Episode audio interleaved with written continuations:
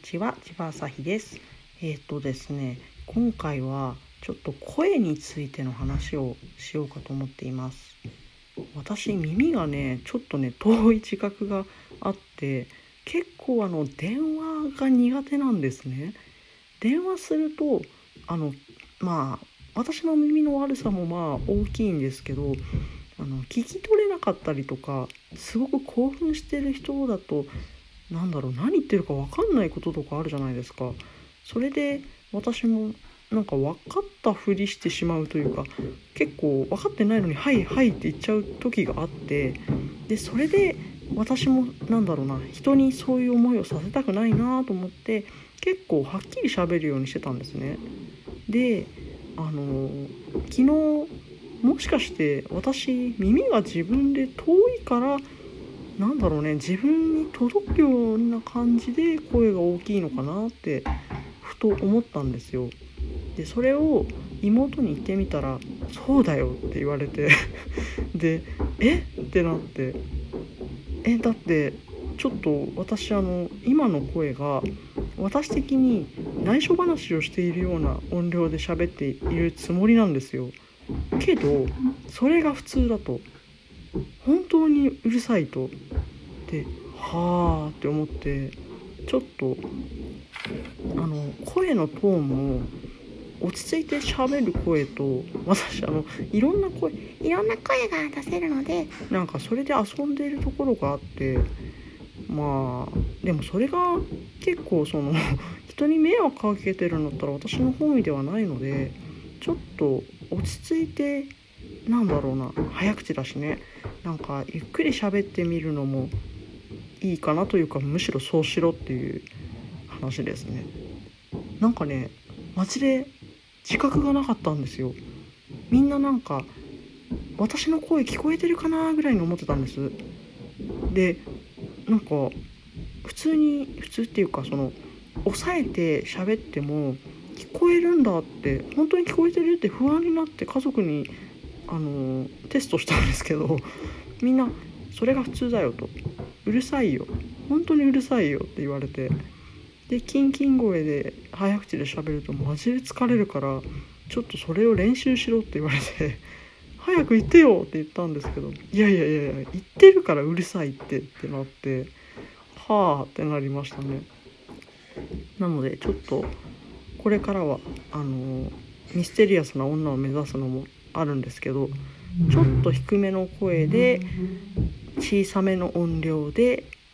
なんだろうゆっくり話すことをちょっと練習してみようかと思います。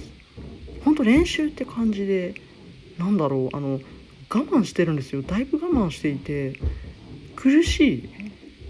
小さい声を出して喋るのが。だから結構我慢しないとまあでも昨日の今日なんでねなんか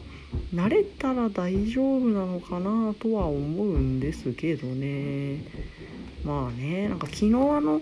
コンテ君とラジオをやってくださあえっと聞いていただいた方わかると思うんですけどあれやばくないですか？私あのね聞き返してこいつ気違いかあってなってしまって。面白くて楽しくてテンション上がっちゃったそれであのーねあの声が大きいのでああいう感じになっちゃったんですけどなんか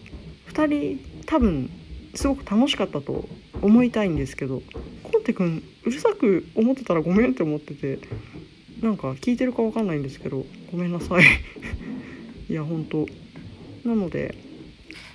ちょっとねあの本当気をつけたいと思います。で私あのなんだろうな人に迷惑をかけるのが苦手なんですよね。なんかあのそれででかい声かいっていうともう何もグーの音も出ないんですけどなんか聞こえてなかったら申し訳ないっていう方が先行してしまっていたというかそういう感じなんですよ。あとねもう一つ理由があって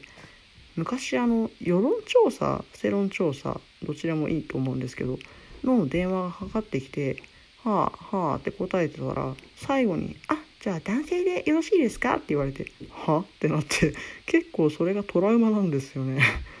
いやいやいやいやいやいやいやってなって。だからねなんか電話の声とかも